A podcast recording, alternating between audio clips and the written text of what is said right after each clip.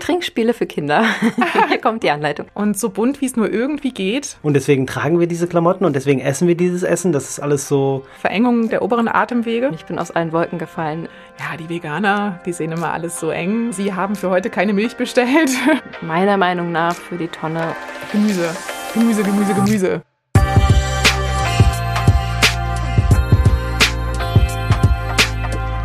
Heute haben wir eine super spannende Interviewpartnerin für euch.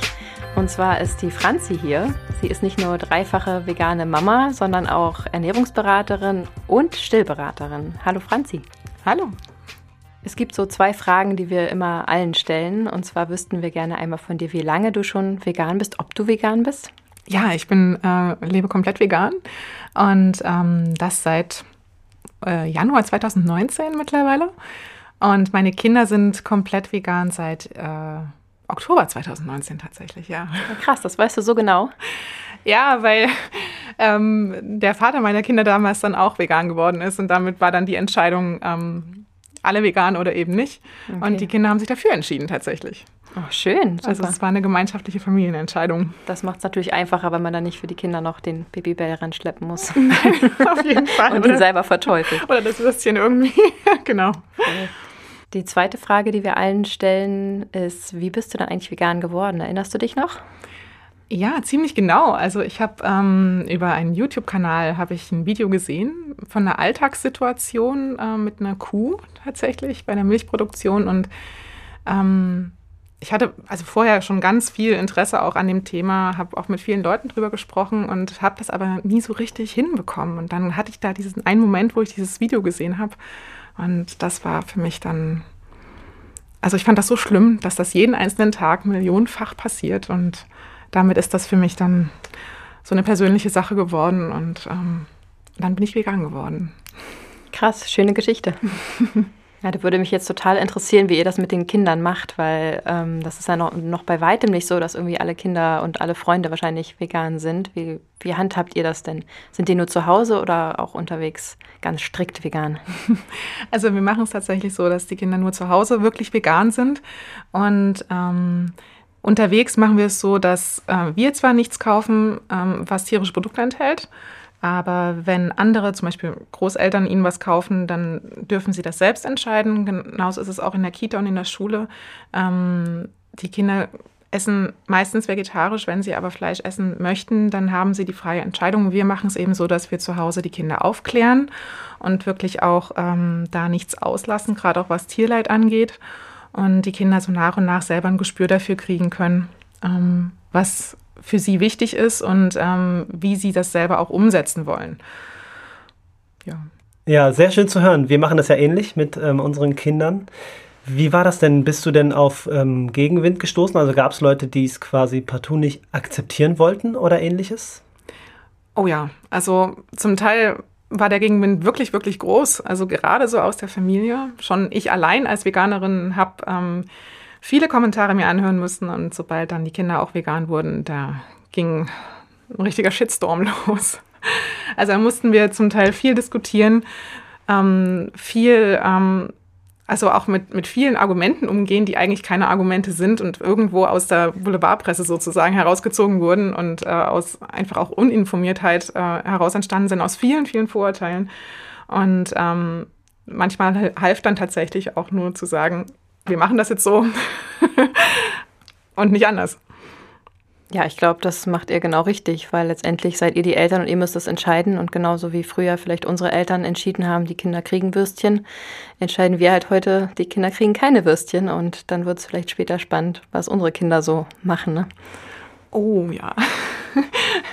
Also wie sie darauf mal reagieren werden, das ähm, finde ich immer so eine Wackelkiste, weil ähm, das könnte gut ausgehen, sodass sie wirklich auch sagen, okay, mir ist das wirklich ein wichtiges Thema und das kann natürlich auch völlig nach hinten losgehen, dass sie sagen, nun gerade nicht. Und ich esse erst recht Wurst und Fleisch und Käse und alles drumherum. Ja, das bleibt spannend. Absolut. Das war tatsächlich auch schon mal ein Gegenargument, was ich bekommen habe. Ich sollte das jetzt lieber nicht machen, denn dann wird sie wahrscheinlich später Fleisch essen. Und dann habe ich äh, geantwortet, dass mir das wert ist, das auszuprobieren, weil wenn sie zumindest, also gerade jetzt, weil ich habe so oft gehört, warum denn jetzt gerade die Kinder, aber du machst das okay, aber nicht die Kinder, oder? Und wo ich denke, doch, gerade die, weil die sind im Wachstum und die müssen jetzt gerade am allerbesten versorgt werden, mhm. weil die einfach alles brauchen, um sich jetzt zu entwickeln. Die Synapsen sind noch voll am Arbeiten und der Körper braucht jeden Tag so viel. Äh, so viel Nährstoffe und äh, gerade jetzt bin ich besonders froh, dass ich meine Kinder so ernähren darf und ähm, ja, da ist es fast im Hintergrund, dass ich mich selber so ernähre. Ja, also zum einen hast du ja dann auch eine 50-50-Chance immerhin, dass sie später auch äh, sich damit beschäftigen, mit dem Thema und auch sehr, sehr positiv damit umgehen und auch wirklich was äh, darüber wissen, ähm, wie schlecht eigentlich auch tierische Ernährung ist.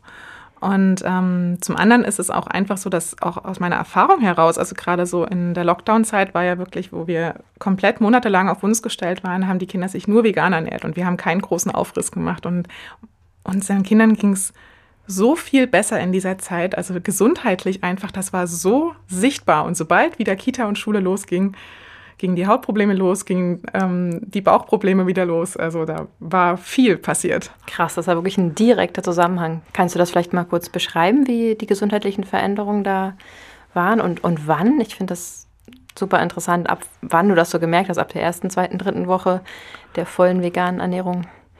Oh, das ist gar nicht so leicht zu beantworten. Also ich glaube, das war so nach drei, spätestens vier Wochen eigentlich, dass man das so wirklich gesehen hat. Also alle drei Kinder haben tatsächlich ähm, immer mit Hautproblemen zu kämpfen gehabt, hatten immer so ganz frieselige Haut und sehr trockene Haut auch.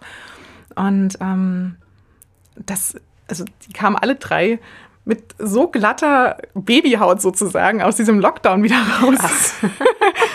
ähm, und dann auch, äh, also mein Sohn, also gerade mein Sohn hat immer große Probleme ähm, gehabt mit Durchfällen und ähm, war überhaupt kein Problem mehr. Also auch keinerlei Bauchschmerzen mehr. Also gerade meine Große, die ist jetzt acht mittlerweile, die hat ähm, immer mit ähm, viel, viel Blähungen zu tun gehabt, vielen Bauchschmerzen. Die waren komplett weg. Sie hat nicht einmal geklagt in dieser Zeit.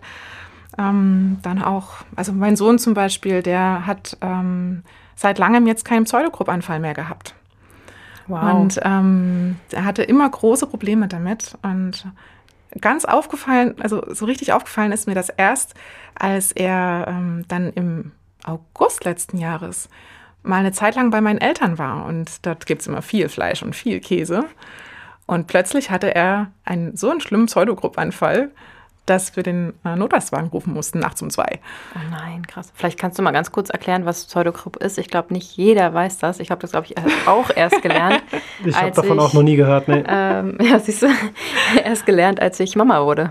Also Pseudogruppanfall ist tatsächlich eine Vereng Verengung von ähm, der Atemwege, der oberen Atemwege, sodass die Kinder nicht mehr richtig atmen können. Also das, ähm, da wird der Atem ganz pfeifend, sie kriegen nicht mehr richtig Luft. Und ähm, das geht dann, es ist wie eine allergische Reaktion, die man dann wirklich nur mit ähm, Antiallergika ähm, wieder regulieren kann, wenn es ganz schlimm ist. Und ja, in dem Moment braucht er tatsächlich Medikamente, das erste Mal in seinem Leben. Krass, okay. Ja, aber schön zu hören, dass diese Probleme einfach so, so krass eingedämmt wurden. Und so ein Experiment kann und will man ja auch gar nicht wiederholen. Ne? Wir nee. sind alle froh, wenn der Lockdown irgendwann vorbei ist. Aber äh, das ist ja wirklich eine Spezialsituation, wo du einfach äh, ja, testen konntest, sozusagen, mhm. unbewusst, was da so passiert. Und schön, dass das so ein positives Ergebnis war. Ja, auf jeden Fall.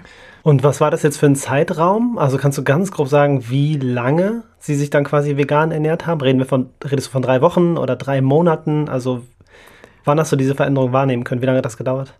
Also du meinst jetzt auch so gerade die, die äh, Hautprobleme, dass ja, die weniger genau. wurden. Ja. Also das war wirklich so vom Anfang des äh, Lockdowns. Der ging bei uns ja am 18. März los. Ähm, und ja, von Kita und so weiter, die ging dann so Mitte Juni wieder los, so richtig. Und ähm, da fingen die Hautprobleme dann auch wieder an. Also so über einen Zeitraum von etwa drei Monaten war da gar nichts. Wahnsinn. Vielleicht kann ich auch noch eins dazu sagen. Meine große Tochter und mein Sohn, die haben beide immer starke Probleme mit dem Bauch gehabt. Also meine große immer schwere Bauchschmerzen und mein Sohn halt immer mit viel zu weichem Stuhlgang. Und wir haben immer überlegt, was da das Problem ist. Er war nie krank, hatte aber Durchfall.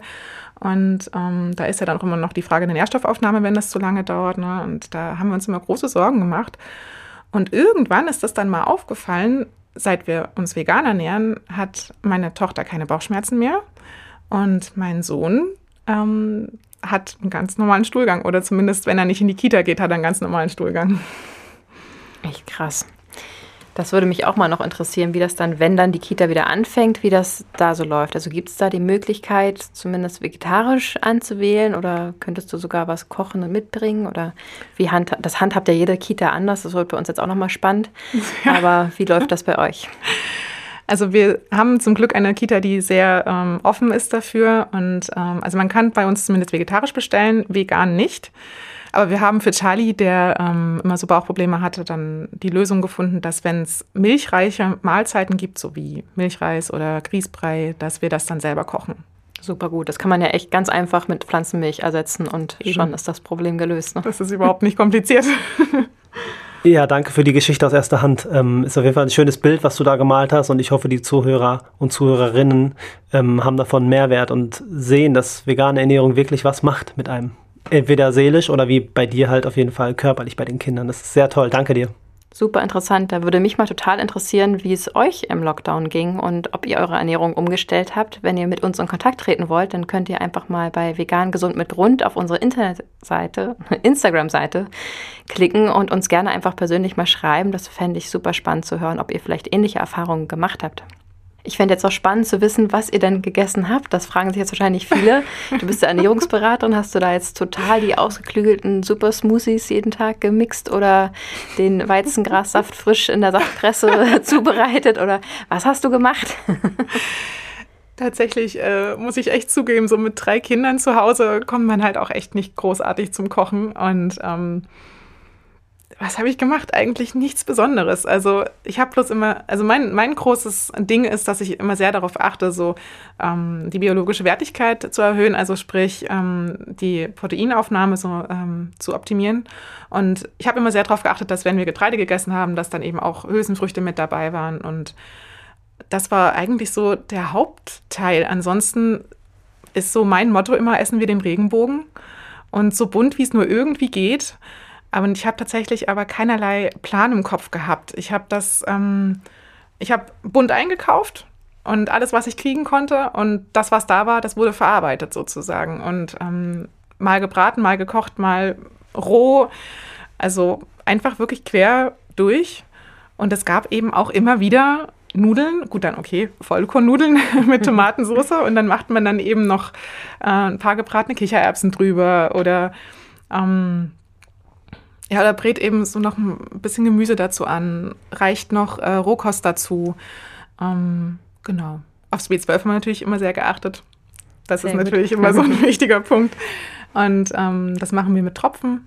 Und genau, also viel, also das ist eigentlich schon das ganze Geheimnis gewesen. Mhm. Ja, okay, das klingt ja tatsächlich äh, ganz gut umsetzbar. Ja, definitiv. Also wir waren auch nicht in irgendwelchen speziellen Läden oder haben irgendwas über Internet bestellt, also so ganz spezielle Produkte, die man sonst nicht kriegt, ähm, sondern wir waren in den ganz normalen, üblichen Supermärkten und haben dort die ganz normalen, üblichen Sachen gekauft, die eben keine tierischen Produkte enthalten. Das ist, mehr war es tatsächlich nicht. Klingt super gut.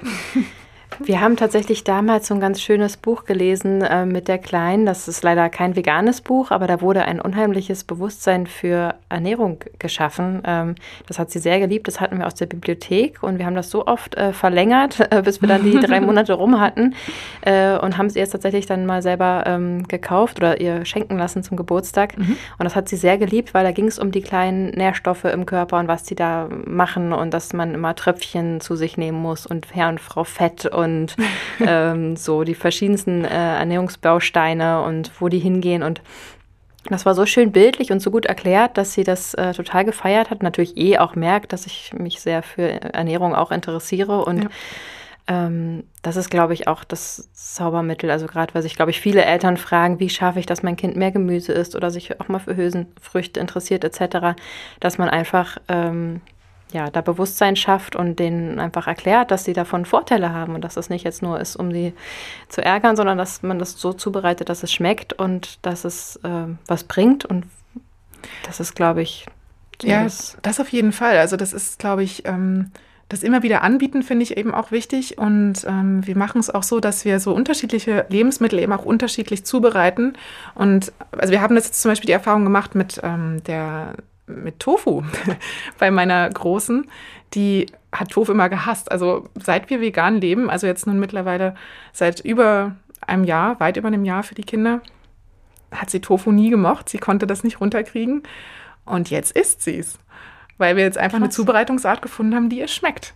Und wir haben uns da einfach durchprobiert. Oder ähm, ja, uns hat oftmals auch geholfen, so einzelne Lebensmittel, so Linsen zum Beispiel oder dann Paprika, Tofu, was auch immer, die dann eben auch getrennt zu reichen. Also wir machen ganz oft so Wraps mit vielen, vielen verschiedenen Schüsseln und da können die Kinder sich wunderbar ausprobieren und dann vielleicht doch mal sagen, na gut, eigentlich habe ich Kichererbsen nie gegessen, aber jetzt nehme ich vielleicht doch mal ein Löffelchen damit rein. So, dann geht es vielleicht in dem großen Wrap unter, aber vielleicht schmeckt es ja doch. Und, ähm, und das Wichtigste ist natürlich immer kein Druck. Also das ist ja auch mal eine psychologische Komponente. Und wenn man ihnen selber einfach zeigt, wie lustvoll man ist und wie viel Spaß das macht und das alles ganz bunt durcheinander zu würfeln, dann machen die Kinder da in der Regel dann auch irgendwann mal mit. Ja, die Erfahrung habe ich auch gemacht. Wir hatten tatsächlich mal Besuch von einer Freundin von unserer Großen und wir wussten schon vorher, dass sie nur Leitungswasser trinkt und nur Spaghetti, am besten nicht Vollkorn, mit Butter isst. Und wenn es mal eine Pizza gibt, dann Margarita. Also so, das ist eigentlich das ganze Spektrum an dem, was sie so isst. Auch nicht mal Kuchen, also wirklich so nicht mal die Sache, wo man sagt, da muss man die Kinder eher von fernhalten, äh, dass sie davon nicht zu viel essen. Das ist natürlich also eine Herausforderung und auch generell nicht mhm. viel trinkt. Und dann habe ich mir Sachen einfallen lassen. Äh, Trinkspiele für Kinder. Hier kommt die Anleitung. Ja, Nein, aber natürlich schöne äh, Metallstrohhalme rausgesucht und mhm. dann irgendwie ein kleines Spielchen draus gemacht, weil ich dann die Verantwortung natürlich auch annehme, wenn ich Besuch habe, dass die Kinder da nicht irgendwie ausgetrocknet zurückkommen. Und dann habe ich so ganz demonstrativ äh, natürlich die Nudeln gekocht mit der Butter, weil was soll ich machen, ne? wenn die Mama mir das so sagt. Ähm, und dann habe ich aber ganz demonstrativ den ähm, Sprossenkasten auf den Tisch gestellt, wo ich mein Leinsamengras äh, habe wachsen lassen. Mhm und äh, meine Große das auch selber gerne isst. Und ich äh, habe dann halt ein Spiel daraus gemacht, ne, dass wir hier wie die Kaninchen und das so äh, selber pflücken und dann am Tisch. Und ähm, das sah dann so spannend aus, dass sie mal gekostet hat. Und dann habe ich der Mama ein Foto geschickt, wie ihre Große da sitzt und Leinsamsprossen en masse in sich reinstopft. Und sie konnte es einfach nicht fassen. Und letztendlich ähm, ja, war es einfach nur eine Art der Verpackung. Ja, auf jeden Fall. Also das stellt man immer wieder fest als Mama, dass das ähm, dass oftmals einfach nur die Atmosphäre richtig sein muss und dann machen die Kinder das auch gerne mit und probieren auch gerne aus. Und dann muss man auch nicht mit den berühmten Kosthappen kommen, sondern sie machen es ganz von allein. Genau, ich glaube, dass man selber manchmal selber zu verkopft ist und irgendwie ja. denkt, ja, mein Kind ist das nicht, deswegen klappt das nicht. Ne? Wir auch mal eine Freundin hier, die deren Kinder nur Brötchen essen und kein Brot. Mhm. Und die Kinder hatten aber einen riesen Hunger. Und dann habe ich halt mit dem tollen Sportler Fitnessbrot und was einen ganz stark macht und voll lecker und selber so demonstrativ reingebissen und dann die Scheibe so zerrissen und jedem einer in die Hand gedrückt und dann haben die Kinder das gefuttert und seitdem wollen die dieses Sportlerbrot haben. Ähm, so, manchmal ist es einfach auch nur im eigenen Kopf, das kann ich total verstehen. Ich habe einfach fünfmal die Erfahrung gemacht, dass mein Kind das nicht isst und irgendwann gibt man es halt auf, aber dieses immer wieder und auf eine andere Art und Weise. Oder mhm. vielleicht sogar einfach mal die Freundin fragen, kannst du nicht mal Brot verkaufen? Ja, genau. Und dann funktioniert es. Also, genau. ja, man sagt ja auch, dass Kinder so etwa 50 Mal etwas angeboten bekommen müssen, damit äh, sie es dann essen. Also so der Durchschnitt wohl. Also Krass, da gibt es natürlich noch viel Luft nach oben und viel Luft nach unten auch, aber 50 das auch Mal für Babys. das wird bei uns bald spannend. ja, schon. also 50 Mal Brei kochen und dann nimmt es an. Ja, und auch generell, es ist ja auch bei uns Erwachsenen so, ne? Eine Umgewöhnung, also was, was erstmal nicht schmeckt, ähm, kann nach, man sagt so im Schnitt 21 Tagen, hm. dann auf einmal doch schmecken, ne? Fabi, du lässt ja. inzwischen auch den Agavendicksaft aus dem Hafermilch-Kaffee raus, ne? Das stimmt. Und die Umstellung hat, glaube ich, eine Woche gedauert, vielleicht zwei. Und der Kaffee ist süß genug durch die Hafermilch. Also das ist ganz oft nur Kopfsache. Ja, und ich habe jetzt tatsächlich auch, ähm, ich habe Oliven immer gehasst, richtig gehend. Ich konnte sie nicht leiden und jetzt esse ich Oliven. Da, da kenne ich noch eine, die, wow, die genau denselben Weg gegangen ist. Ja, und meine Schwester auch, ne? Die hat auch neulich erzählt, ich habe mir antrainiert, Oliven zu essen und hat einfach exakt meine Geschichte erzählt. Ja, genau. hier und erzähle jetzt nochmal meine Geschichte. Also man kann auch sagen, ich Also ich finde es dann auch, ich, bei Ingwer ist es so, ich esse keinen Ingwer und das merkt man auch ähm, bei Vegan Gesund mit Grund der Instagram-Seite, dass ich noch nie Ingwer verwendet habe. Ihr könnt das immer gern einfach dazu machen, wenn ihr wollt, aber ich krieg's nicht übers Herz, was anzubieten, was mir selber nicht schmeckt. Mhm. Aber ähm, das wird so das nächste Thema sein, weil das Leben wäre so viel einfacher und gesünder, wenn ich einfach Ingwer essen werde. Und deswegen gehe ich da bald in eine Challenge und äh, werde das jeden Tag ein bisschen zu mir nehmen und ähm, mich so langsam dran gewöhnen. Und ich bin mir sicher, dass das auch klappen wird. Also das ist einfach, wenn wir in Asien aufgewachsen wären, würde uns asiatisches Essen schmecken.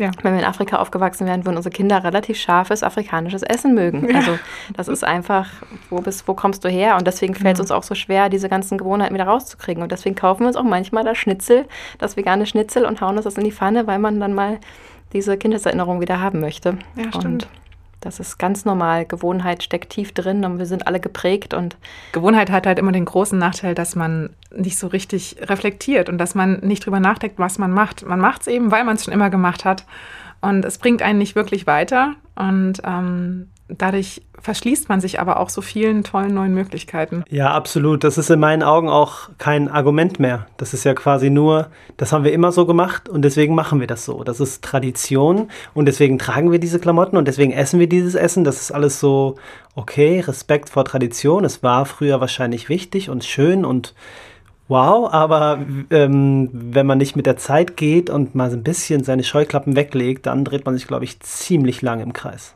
Bequemlichkeit spielt da, glaube ich, auch eine Rolle. Ne? Also das ist natürlich immer mit einer gewissen Anstrengung am Anfang verbunden, aber man wird halt danach dann belohnt. Ich glaube, dass auch gerade bei der Umstellung auf Veganismus oftmals einfach die Gewohnheit die große Frage ist, ob das klappt oder nicht. Also man hört so oft von anderen Menschen, ja, das könnte ich nicht und das ist ja gar nicht mein Ding und das schmeckt doch nicht. Und ähm, da denkt man sich so, klar kannst du es. Wir konnten es auch. Du kannst es dir lediglich nicht vorstellen. Richtig was dieses Kinderessen angeht, also wie man Kindern das gute Essen dann doch einflößen kann. Mieses Wort. ähm, das hängt, finde ich, viel mit Kreativität zusammen. Also wenn man nicht kreativ ist und witzige oder andere Rangehensweisen hat, dann kann das auch nichts werden. Wenn man halt seine fünf Gerichte hat oder zehn, die man halt immer kocht, dann kann das nichts werden. Wenn man da nicht ein bisschen Farbe und Schwung reinbringt und Experimente, dann ähm, ist es auch für ein Kind langweilig, würde ich sagen, oder? Auf jeden Fall. Also Kinder essen ja, oder Kinder reagieren ähm, sehr ästhetisch auf Essen. Ja. Und es ist sehr, sehr wichtig, wie man etwas präsentiert, welche Farben es hat. Ähm, man kann ja auch zum Beispiel so Spiele machen wie wir essen heute mal nur weiße Sachen oder wir essen mal nur rote Sachen oder ähnliches. Das finden Kinder unheimlich spannend und sind dann auch viel, viel eher bereit, was ähm, zu probieren oder neue Kombinationen auch auszuprobieren. Dass man einfach auch, selbst wenn man immer wieder mit den bekannten ähm, Lebensmitteln zu tun hat, kann man die ja auch immer wieder unterschiedlich kombinieren. Ja. Und ähm, einfach so diese Vielseitigkeit den Kindern auch zu zeigen und dass sie selber auch aktiv werden können. Deswegen bin ich eben so ein großer Fan von ähm, so Essen aus tausend Schüsseln sozusagen. Ja. Und selbst Nudeln kann man mit äh, kann man so machen, dass man eben dann noch vieles anderes dazu anbietet. Und also es gibt einfach ähm, so wahnsinnig viele Möglichkeiten, die nicht ähm, nicht viel kosten und auch nicht großartig aufwendig sind. Man muss eben bloß ein bisschen mit Farben und Formen spielen. Das stimmt. Und was Vielfalt angeht, ist vegane Ernährung sowieso ganz weit oben, weil seit wir uns vegan ernähren, ist irgendwie das, was wir essen, hat sich verzwanzigfacht, also die Möglichkeiten der Dinge. Ja. Ich habe so viele Sachen neu kennengelernt, wo ja. ich mir, wo ich erstens nicht wusste, dass es sie gibt. Und zwei, also ich weiß nicht. Man wird so. offener irgendwie, ja, habe ich das Gefühl. Also das finde ich, ähm, das ist so eine Erfahrung, die ich wirklich gemacht habe, wie viel bunter unsere Küche seitdem geworden ist. Also ich kann mich erinnern, dass als wir noch vegetarisch gekocht haben, dass, ähm, dass das irgendwie immer wieder dasselbe war. Und es hat auch immer wieder irgendwie gleich geschmeckt, dadurch, dass immer überall Käse dran war. Und Käse hat halt einen gewissen Eigengeschmack, der sich auch nicht, auch in den Sorten nicht so wahnsinnig unterscheidet. Ja. Und ähm, das ist mit der veganen Ernährung einfach mit den unterschiedlichen Gewürzen, mit den anderen, also mit dem anderen Fokus auf Gemüse und auch äh, auf die Beilagen ganz, ganz anders geworden. Und es ist deutlich bunter und schmackhafter am Ende. Wir haben ja vorhin über Kita-Ernährung geredet. Ähm, jetzt haben wir ja beide aber auch Schulkinder. Mhm. Unsere Kinder kennen sich ja tatsächlich schon seit sie, unsere Ältesten, seit sie Babys sind. Ja. und ähm, ich war ganz erschrocken. Meine Große ist jetzt in der zweiten Klasse und in der ersten Klasse habe ich dann mal so einen Fragebogen nach Hause bekommen, ob wir denn den Milchlieferservice mit bestellen wollen oder nicht. Und ich bin aus allen Wolken gefallen, ähm, denn zu dem Zeitpunkt war ich schon vegan und ähm, habe realisiert, dass es tatsächlich immer noch diese Milchwagen gibt wie früher. Mhm. Ähm, das gibt es wirklich noch. Das ist Wahnsinn. Und zwar gibt es einmal Vanille, Schoko oder Erdbeere. Äh, oder Erdbeere. Ja. Ähm, und dann meiner Tochter zu erklären, dass ich nicht möchte, dass sie das trinkt, ähm, war relativ schwierig und äh, tat mir auch sehr leid. Und ich habe sie mal gefragt, wie viele noch so aus ihrer 30-köpfigen Klasse äh, das abbestellt haben. Und das sind äh, neben ihr zwei andere. Also drei okay. Kinder, drei von 30, ähm, haben die Eltern sich bewusst dagegen entschieden. Und das finde ich schon eine krasse Zahl. Ich hatte damals dann die Lehrerin gefragt, ob es da nicht eine Alternative gibt und habe gesagt, ich würde auch jede Woche eine Hafermilch mitbringen, dass einfach die Kinder dann in einem Becher irgendwie auch was Leckeres trinken können oder von mir aus auch eine Schoko-Hafermilch, keine Ahnung. Ähm, aber sie sagte dann, das ging nicht organisatorisch ähm, und man darf ja auch keine offenen Lebensmittel und der mhm. Kühlschrank mhm. ist so weit weg und dann musst du die Kinder alleine lassen und äh, das geht leider nicht. Und dann habe ich gefragt, ob man nicht auf Hafermilch umsteigen kann oder ob man den ganzen Quatsch nicht einfach abschaffen kann. Ähm, und sie hat gesagt, sie kümmert sich darum mal, dass bis heute nichts passiert. Äh, ich habe auch schon mal eine E-Mail an die Leitung geschickt, da kam auch keine große Antwort. Äh, ja, aber ich fand das einfach total schockierend, dass es immer noch die großen Milchlobby einfach immer noch die Schulen mit Kuhmilch beliefert. Ja, also das gibt es bei uns auch tatsächlich. Und wir, wir bestellen Essen und ähm, wenn wir möchten, Milch über äh, so eine App. Und da steht dann auch immer extra, Sie haben für heute keine Milch bestellt. Wahnsinn. Und ähm, ich habe mich da so erinnert gefühlt an meine eigene Grundschulzeit. Das ist jetzt schon so lange her und es ist immer noch genau das Gleiche in den Köpfen. Und ähm, Milch, Milch, Milch das gute Kalzium für die Knochen. Da sieht man aber auch einfach, wie groß diese Lobby ist. Ne? Die ja. züchten natürlich ja, die nächste Generation ran. Ne? Also die, die sind ja. an Milch gewöhnt. Äh, Milch macht ja auch zu einem gewissen Teil süchtig. Und ähm, ja, da wird einfach die nächste Generation rangezogen. Und es macht natürlich Sinn, dann einen guten Deal zu machen und es relativ günstig an Schulen anzubieten. Ja, ähm. auf jeden Fall. Vor allem, also vor allem dann ähm, noch, wenn wenn es dann Milch mit Zusätzen ist. Und das sind ja keine, das ist ja nicht so, dass das jetzt irgendwie einfach nur Erdbeeren da rein püriert sind, sondern dass das einfach dieses eklige, pappsüße Erdbeerpulver ist. Ähm, also, nee, und das, und das, davon wird so viel da reingerührt und man hat, äh, das Kind kriegt so viel Zucker dadurch. Also, alleine schon der Zucker, dann noch die Milch dazu.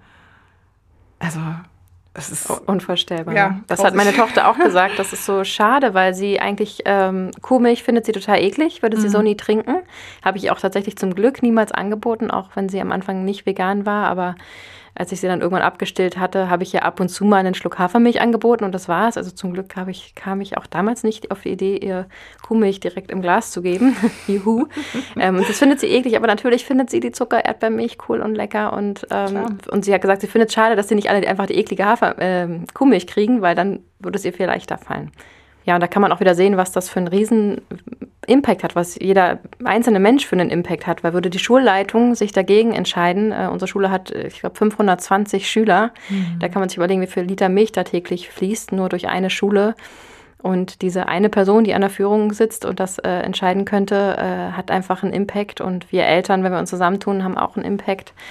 Und da ist eigentlich hier, wir wohnen ja in Potsdam, ein ganz schönes Beispiel, das Kalibnech-Stadion von Babelsberg 03, irgendwie dritte Liga oder so. Ne? Mhm. Ähm, da hat sich der Leiter ja entschieden, keine äh, Kuhmilch mehr anzubieten. Ja. Das ist leider natürlich nicht das meistgetrunkene Getränk im Stadion, die, der Kaffee mit der Milch, aber es gibt da einfach nur Hafermilch äh, im gesamten Fußballstadion und das finde ich einfach so cool und das, das zeigt klasse. wieder, ja. ähm, ja, das zeigt einfach wieder, dass jeder Einzelne einen riesen Impact hat und dann wird halt die Hafermilch genommen, wenn es eben ja. keine Kuhmilch gibt, auch von denen, die da sonst nicht drauf kommen würden und vielleicht schmeckt es ja sogar.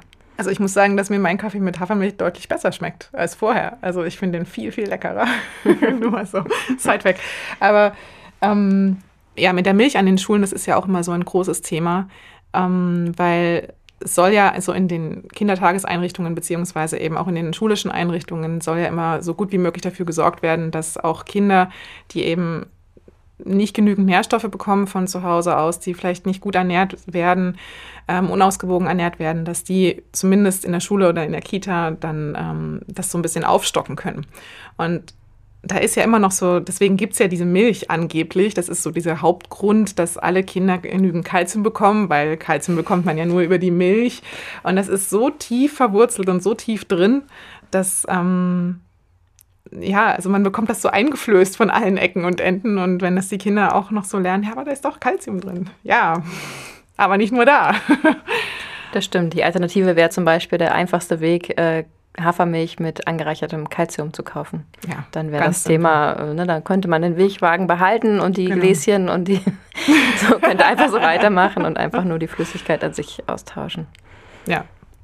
Ja, das wird ja auch spannend, wie sich das in Zukunft so entwickeln wird. Ich kann mir einfach beim besten Willen nicht vorstellen, so wie sich der Veganismus momentan entwickelt, dass irgendwie in 20 Jahren es immer noch ähm, Milch in Milchwagen gibt. Aber um das irgendwie zu beschleunigen, ich weiß es nicht, ich hoffe das. Das ist vielleicht auch meine naive Denkweise, aber um das zu beschleunigen, müssen wir einfach alle laut sein und Vielleicht ähm, habt ihr da draußen ja auch Kinder, die an der Schule sind mit einem Milchwagen und das gleiche Problem.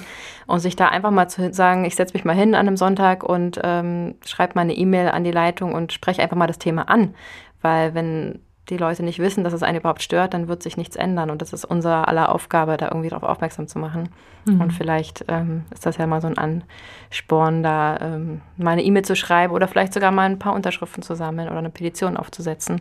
Also es ist einfach an uns, äh, da aktiv zu werden, wenn wir was geändert sehen wollen und das Ganze ein bisschen beschleunigen wollen. Ja, gerade wenn man sich dann wirklich auch zusammentut mit anderen Eltern, mit anderen Menschen, die dann ähm, einen da unterstützen, weil wenn man einfach nur da hinschreibt ähm, als einzelner Mensch, dann heißt es ja gerne mal auch schnell, ja, die Veganer, die sehen immer alles so eng und ja. so und es wird gar nicht hinterfragt und da ist es immer ganz schön, wenn es dann heißt, ja, oh, da haben ja dann doch mal 50 Eltern unterschrieben. Hm, könnten wir ja doch mal drüber nachdenken. Ja, das ist echt eine gute Idee. Ich glaube, das werde ich heute umsetzen schon. Ja, auf der anderen Seite leben wir, glaube ich, auch noch ganz schön in der Blase, weil die meisten Eltern ähm, juckt das nicht großartig, beziehungsweise ähm, viele ja, sind da einfach nicht. überhaupt nicht informiert. Wir hatten mhm. mal in der Kita irgendwie von unserem Essensanbieter, der glücklicherweise Bio immerhin angeboten hat, ähm, die Anfrage, ob wir nicht mal das ganze Lieblingsessen von unseren Kindern mal aufschreiben wollen, damit sie sich einfach mit dem Ernährungsplan ein bisschen nach uns und unseren Wünschen richten können. Bloß und ich nicht. dachte, wow, toll. Also einfach war, ich bin sehr jung Mutter geworden, ich war sehr naiv und dachte, oh, wie schön und habe dann so tausend gesunde Sachen da aufgeschrieben und war ganz begeistert. Und dann am nächsten Tag haben die anderen Eltern auch dazu geschrieben und da stand wirklich nur, also wirklich von Schokopuddingsuppe. Oh Gott. Das sollte sozusagen das oh Mittagessen sein, über Fischstäbchen, oh. über mehr Fleisch. Ähm, mm. Also ich einfach nur erschütternd. Da stand vielleicht noch einmal mehr Salat und das war's. Also alles andere war einfach irgendwie meiner Meinung nach für die Tonne und die haben einfach wirklich das Lieblingsessen aufgeschrieben ja, oder, klar. weiß nicht, besonders teuren, mehr Lachs oder so, wo sagen, dann sollen die doch bezahlen. Vielleicht keine hm. Ahnung, was da stand, aber das war sehr erschütternd und da wurde meine kleine naive Welt ein bisschen erschüttert an diesem Tag. Ja, Lieblingsessen von Kindern sind ja auch selten Salat, also dann eher Pommes, Pizza oder vielleicht noch Nudeln, was ja noch gehen würde. Mhm. Also, ja, da kann, also das ist eigentlich schon von sich aus eine doofe Idee. Absolut. Interessanter wäre ja die Frage gewesen, welches Gemüse essen eure Kinder ja, gerne oder genau. ähm, wie haben sie es am liebsten zubereitet? Also das mhm. wären noch Fragen, die irgendwie weitergeführt hätten, genau. wenn es wirklich um die gesunde Ernährung gegangen wäre. Aber ich glaube, es ging einfach nur darum, die Kinder glücklich zu machen. Und das ist halt auf lange Sicht der falsche Weg, weil einfach nur was schmeckt, macht auf lange Sicht nicht unbedingt glücklich, weil wenn man krank ist zum Beispiel, kann man nicht glücklich sein. Macht das Sinn? Weißt du, ja, das macht total Sinn. Aber also, ich meine, warum sollen die Kinder nicht auch was essen können, was sie auch glücklich macht? Natürlich sollen sie das machen, aber nicht jeden Tag. Und das ist mal eine Ausnahme. Oder man kann dann raus auch ein Event machen, gemeinsam Pizza zu backen. Und dann ist sie immer noch gesünder als das, was man so als Tiefkühlpizza bekommt und so. Also ähm, da gibt es einfach so viele Möglichkeiten. Und klar können die Kinder auch mal Pommes essen.